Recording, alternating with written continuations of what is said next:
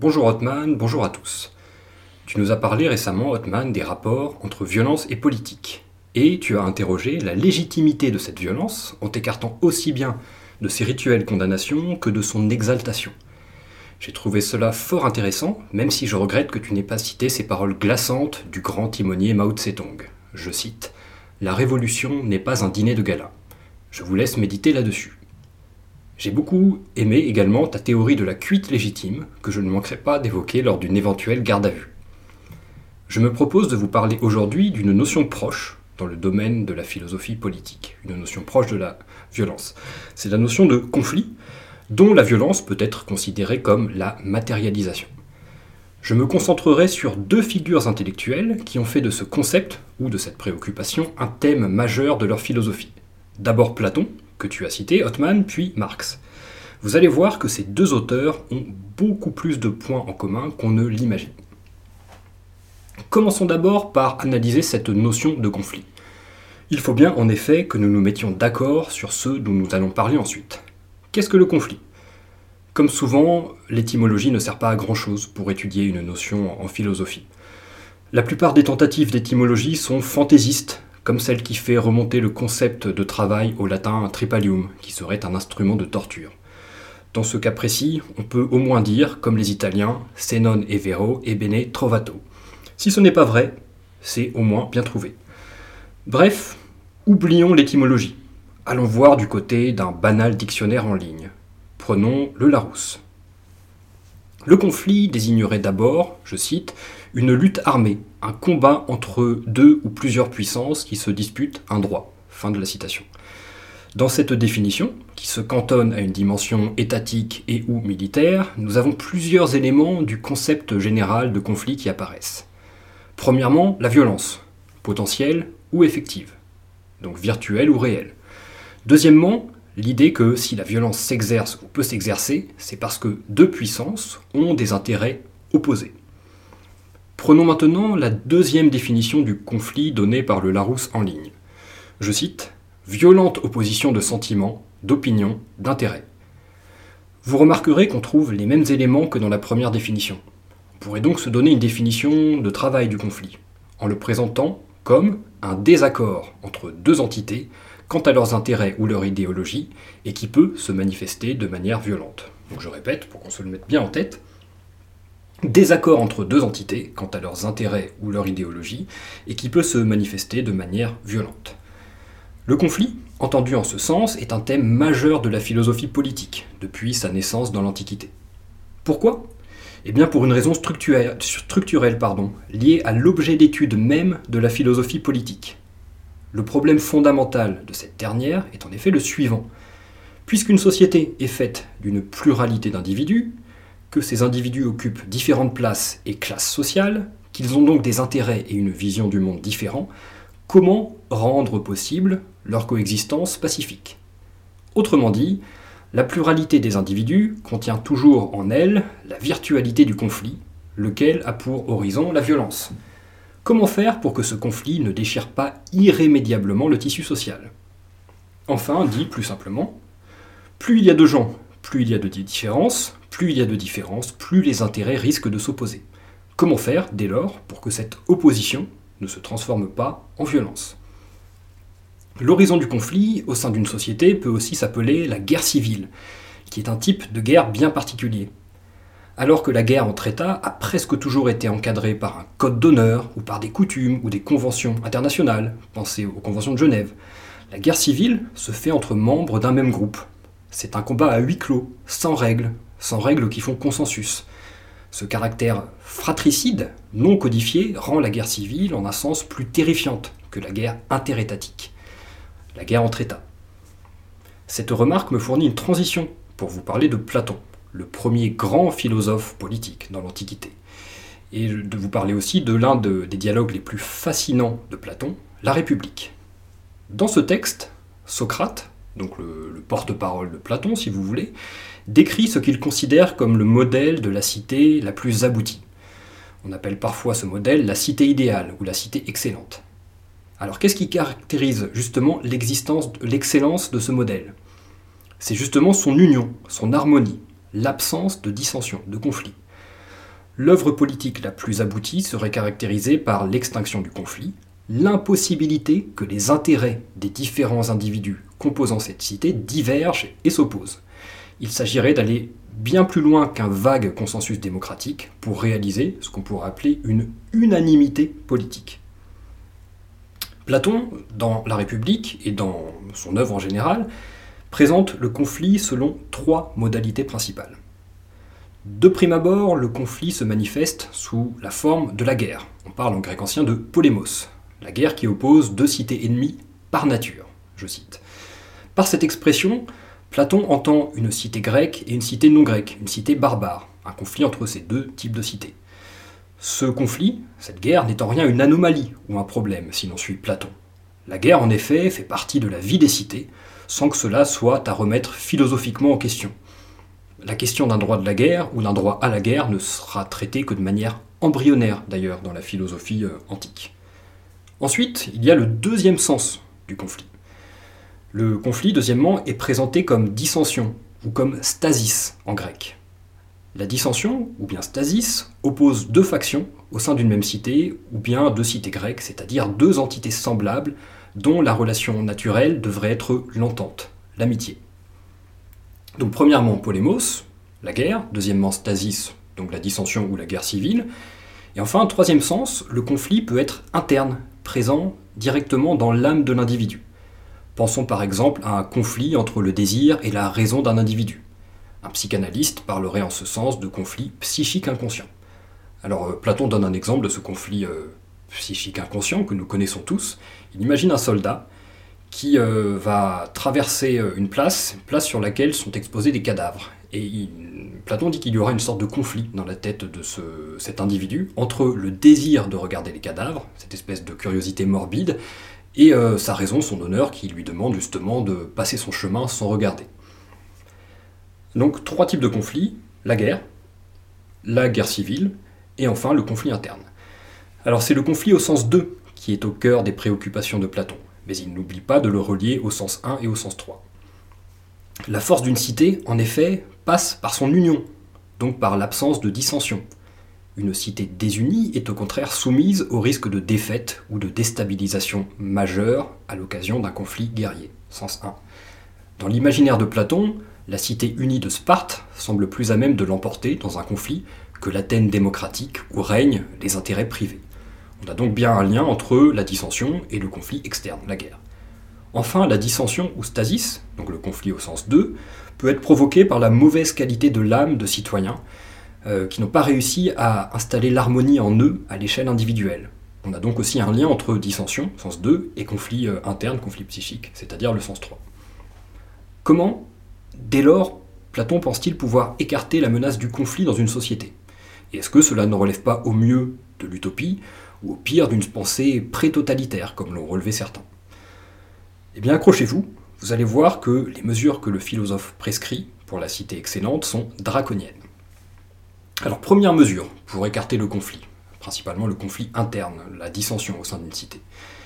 Il faut, nous dit Platon, une stricte division des fonctions au sein de la cité. Platon propose que la cité excellente soit divisée en trois castes.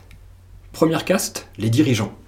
Il faut que ceux qui détiennent la vérité soient aux commandes, qu'ils soient les gouvernants. On retrouve là la fameuse figure du philosophe roi. Le philosophe ici est l'individu rationnel, qui peut commander en ayant une, connaissance précise du bien de la cité. Deuxième caste, deuxième groupe, les gardiens ou les protecteurs de la cité. Ces hommes et ces femmes sont les garants des lois édictées par les dirigeants. Enfin, troisième groupe, les producteurs. Cette catégorie fourre-tout regroupe tous les individus ayant une activité économique, donc les producteurs, les marchands, etc. Il est à noter d'ailleurs que Platon ne s'intéresse absolument pas à cette euh, dernière caste. Alors cette division en trois castes est harmonieuse et correspond à la division de l'âme humaine en trois parties. Il y a d'abord la partie rationnelle qui doit diriger. Ça c'est la fonction de commandement, les dirigeants. Il y a la partie ardente qui a la vertu du courage et qui défend les règles posées par la partie rationnelle, la partie de la raison. Ici ce sont les gardiens ou les protecteurs de la cité. Enfin, il y a dans l'âme la partie désirante dont on ne peut se défaire mais qui doit être canalisée, domestiquée, grâce aux deux autres parties de l'âme. Platon précise que l'assignation à l'une de ces trois castes ne doit pas être laissée au bon vouloir des citoyens. Chacun sera affecté par les dirigeants en fonction de sa nature propre. Les plus rationnels deviendront dirigeants, les plus courageux seront gardiens, et les plus médiocres seront des producteurs. Il faudra par ailleurs éviter les mélanges, nous dit Platon. Les unions entre citoyens seront prévues et organisées par les dirigeants. Il ne faut pas, par exemple, qu'un naturel dirigeant, un philosophe roi de naissance, euh, puisse s'unir avec une productrice. Cela risquerait de dégrader l'âme du citoyen à naître. Et on a vu qu'une âme disharmonieuse pouvait entraîner euh, de nouveaux conflits et la chute de la cité. Très concrètement, Platon propose une société de caste verrouillée, fondée sur des normes qu'on peut appeler eugénistes, au risque de l'anachronisme. Pour éviter le conflit, chacun doit rester à la place qui lui revient naturellement. Mais, me direz-vous, il y aura des rébellions. Qui accepterait d'être ainsi assigné à une caste dès la naissance, sans possibilité de mobilité sociale? Cela sonne très étrangement à nos oreilles euh, contemporaines. Eh bien, c'est là qu'intervient la deuxième mesure proposée par Platon.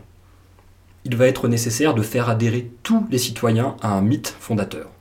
Ce mythe sera, dit Platon, un noble mensonge. Il faudra faire croire à tous les citoyens qu'ils sont issus de la terre-mère et que chacun est fait d'un métal différent. Les dirigeants sont faits d'or, les gardiens d'argent et les producteurs de bronze. Il faut donc que chacun garde sa place naturelle. On pourrait désigner cette mesure comme une sorte d'idéologie d'État, nécessaire pour harmoniser les intérêts et éviter le conflit. Le philosophe, pardon, ajoute, dans la même perspective, que l'État devra veiller à l'éducation des citoyens, en écartant les récits qui risqueraient de corrompre la jeunesse. Et c'est cette citation que tu évoquais, Othman, dans ton précédent podcast sur la violence, lorsque Platon disait que la perversion commençait dans le, dans le discours. Enfin, la troisième mesure, pour créer une cité unie, euh, donc débarrassée du conflit, euh, vise à l'abolition de la famille et de la propriété dans la caste des gardiens. Une famille, en effet, c'est un groupe d'intérêts au sein d'un État, Autoriser la constitution de familles chez les gardiens reviendrait à autoriser la constitution de groupes d'intérêts à l'échelle micropolitique. Cela risquerait de créer de la dissension et détournerait les gardiens de la cité des intérêts fondamentaux de cette cité. Comment faire dès lors? Eh bien la solution de Platon est radicale. Il faut instituer ce qu'il appelle la communauté des femmes et des enfants. Autrement dit, il ne doit pas y avoir de couple, L'union entre hommes et femmes gardiens doit être décidée par les dirigeants, les philosophes rois, et leurs enfants ne doivent pas avoir de père ou de mère assigné. Le groupe doit être tout entier dédié au service de la cité.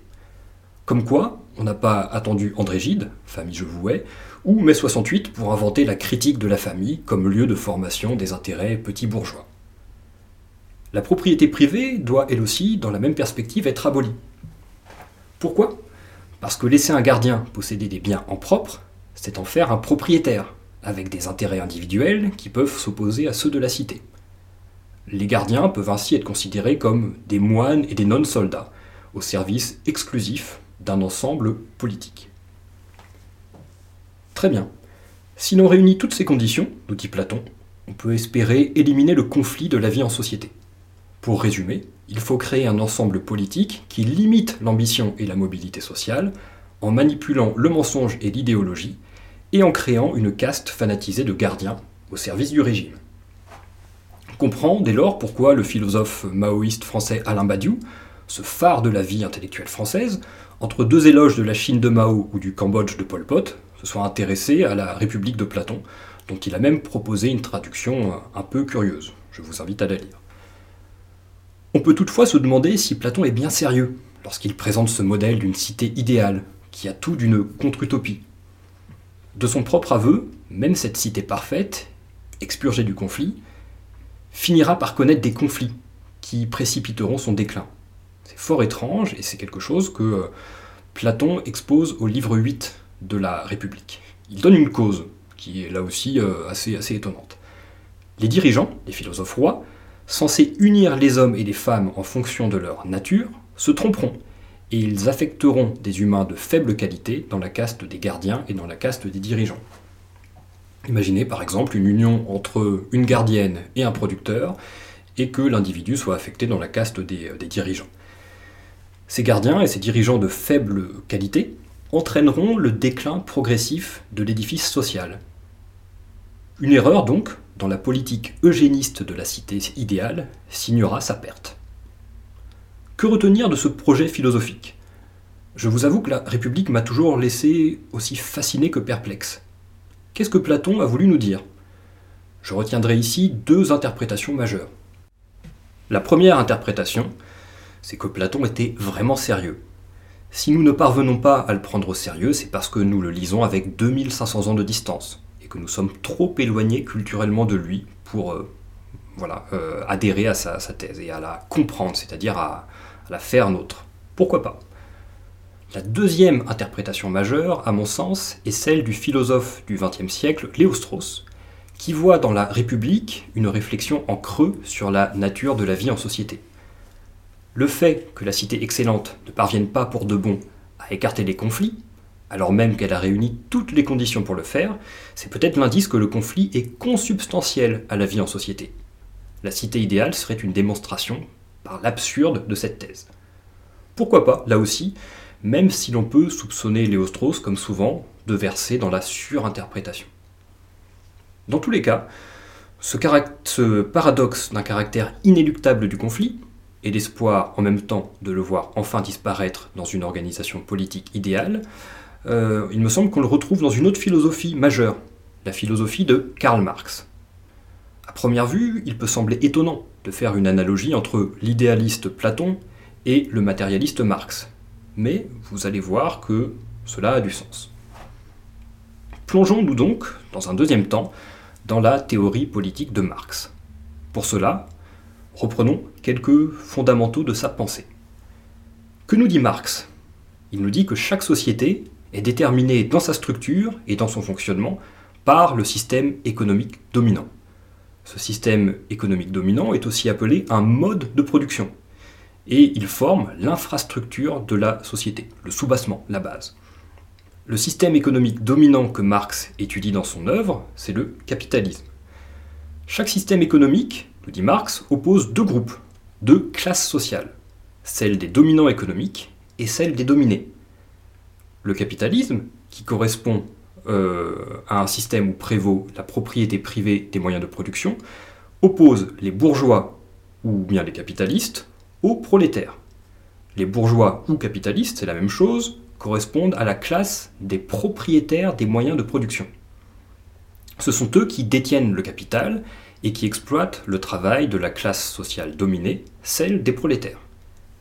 Le prolétariat, vous l'aurez compris, c'est la classe sociale des individus qui ne possèdent pas les moyens de production. Et ne possédant pas ces moyens de production qui permettent de créer de la richesse, ils sont contraints de vendre leur force de travail pour vivre. Et contraints de vendre leur force de travail, c'est une euh, citation en substance de, de Marx. Pourquoi ces prolétaires sont-ils dominés? Parce qu'ils sont exploités par les capitalistes qui captent la plus-value, la survaleur produite par leur travail, ne leur laissant pour salaire que la somme d'argent nécessaire pour qu'ils puissent reconstituer leur force de travail. Dans le système capitaliste, nous avons donc deux classes, deux groupes sociaux aux intérêts opposés. En effet, les capitalistes cherchent à exploiter un travail qu'ils cherchent, pour, pour euh, résumer, à rémunérer le moins possible. Les prolétaires, eux, n'ont pas d'intérêt à être exploités et sous-payés pour un travail qui crée une valeur dont ils sont privés.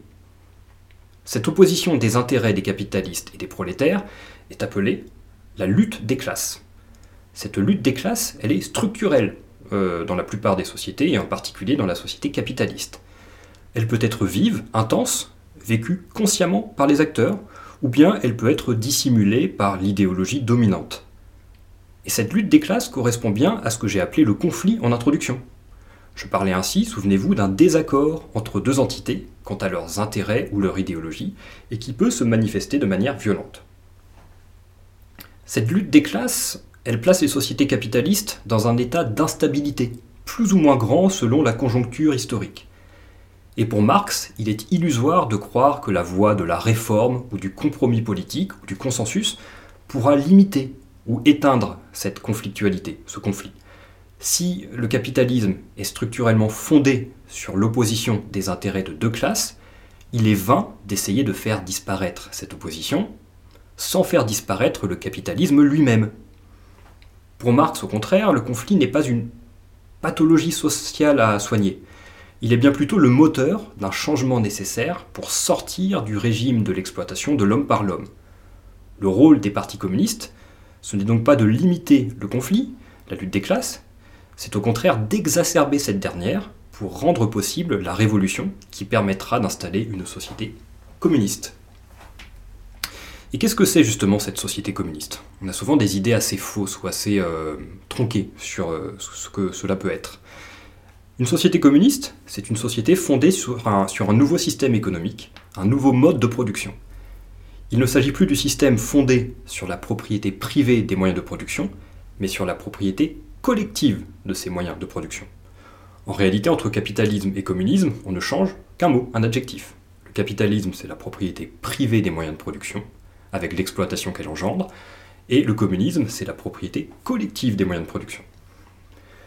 Qu'est-ce que cela signifie? Cela veut dire que les usines, par exemple, les surfaces cultivables, les engins agricoles ne sont plus aux mains d'individus privés, les capitalistes, qui exploitent le travail des prolétaires. Ces moyens de production appartiennent à la collectivité, qui peut organiser le travail de manière plus juste et plus égalitaire, sans exploitation de l'homme par l'homme. Pourquoi pas après tout, si l'on parvient à enjamber l'étape du goulag?